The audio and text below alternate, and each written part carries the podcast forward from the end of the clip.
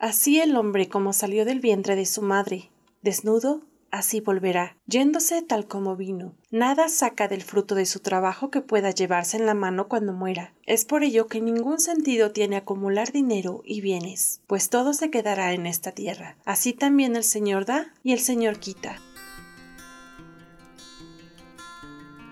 La vid verdadera. Ministerio sin paredes presenta. Bocaditos de sabiduría. Un podcast que te ayudará a adquirir. Instrucción, prudencia, justicia, rectitud y equilibrio. A ser sagaces a los jóvenes inexpertos y darles conocimiento y reflexión. A saber vivir con amor y sabiduría. El que es sabio e inteligente. Los escucha y se hace más sabio. Bocaditos de sabiduría que te hacen crecer cada día.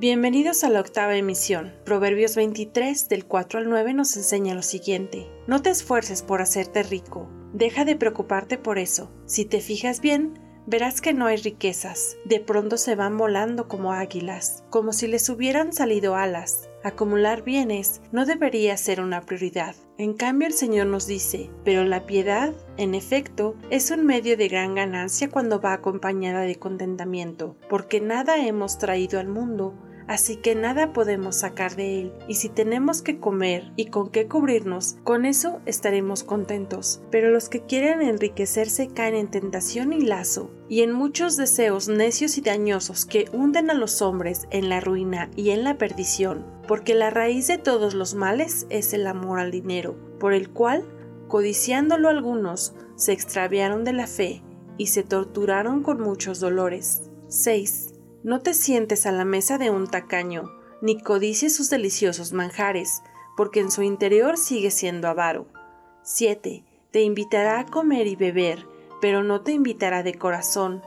8. Vomitarás después lo que comiste y de nada te habrán servido tus palabras amables. El tacaño disfruta viendo engordar sus ahorros aunque conlleve un nivel de vida miserable. Todos los conocemos, aunque tratan de pasar desapercibidos. Son esas personas que nunca traen efectivo encima, van al baño en el momento de pagar la cuenta colectiva o son capaces de hacer de todo para conseguir un descuento. El tacaño no es fácil de reconocer. Muchos no consideran que ser excesivamente ahorrativo entraña algún tipo de problema. Es el tipo de personas que buscan siempre lo más barato aunque sea de baja calidad. Les duele gastar en todo, aún cuando sea por su propia salud. Se necesita una situación extrema y de mucho interés para que sean capaces de hacer una invitación a cenar. Si regalan algo, lo compran en una barata y a veces son capaces de guardar lo que se les obsequia para regalarlo después a otra persona y así evitar el gasto.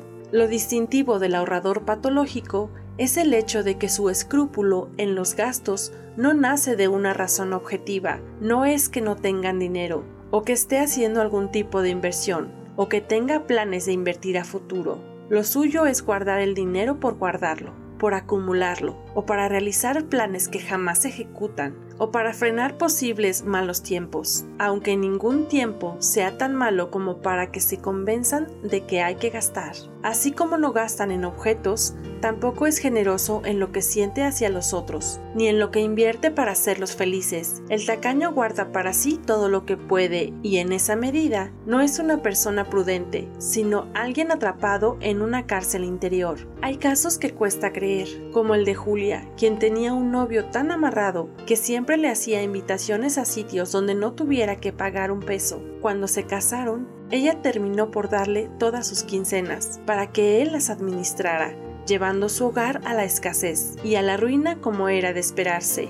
El tacaño es también alguien que de una u otra forma termina utilizando a los demás para sus propios intereses. El tacaño está atrapado en sus propios miedos. Puede ser alguien con depresión y fantasía de catástrofe, también es posible que tenga una personalidad egoísta y explotadora. Terminan con una vida triste, sola y vacía. Y cuando mueren esta riqueza acumulada termina en manos de cualquiera. 9. No hables a oídos del necio, pues se burlará de tus sabias palabras.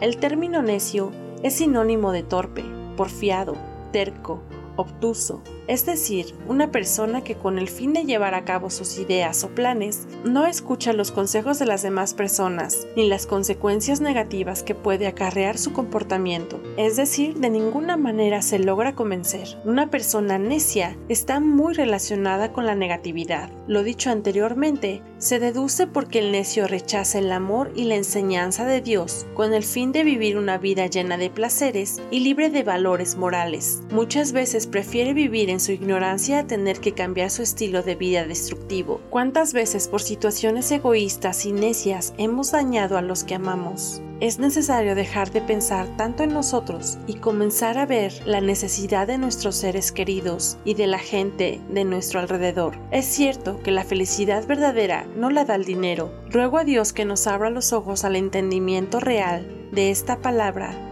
y la podamos llevar a la práctica, que arranque de raíz cualquier semilla de avaricia, necedad, egoísmo o tacañería de nuestro corazón. Amén. Mi nombre es Dulce Diana y fue un placer acompañarte en este capítulo lleno de reflexión y sabiduría. Apóyanos con tu suscripción y like. Deseo que Dios derrame sobre tu vida muchas ganas de compartir lo que tienes y el fruto de tu trabajo y esfuerzo. Hasta pronto.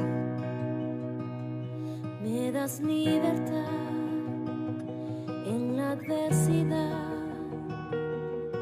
ya no hay más temor, ya no soy esclavo del temor, yo soy.